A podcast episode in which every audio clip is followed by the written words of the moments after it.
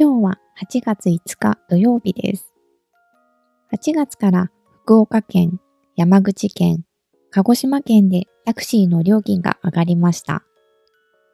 今年になってから22の道府県でタクシーの料金が上がっていて、これから上がりそうなところもあります。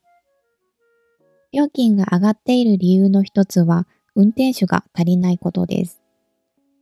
運転手は新型コロナウイルスが広がる前の2019年より20%少なくなっているそうです。鹿児島県のタクシー会社は新型コロナウイルスの影響や高齢化で多くの人が運転手を辞めました。社長は若い人に運転手になってもらうためには給料を上げる必要があると話しています。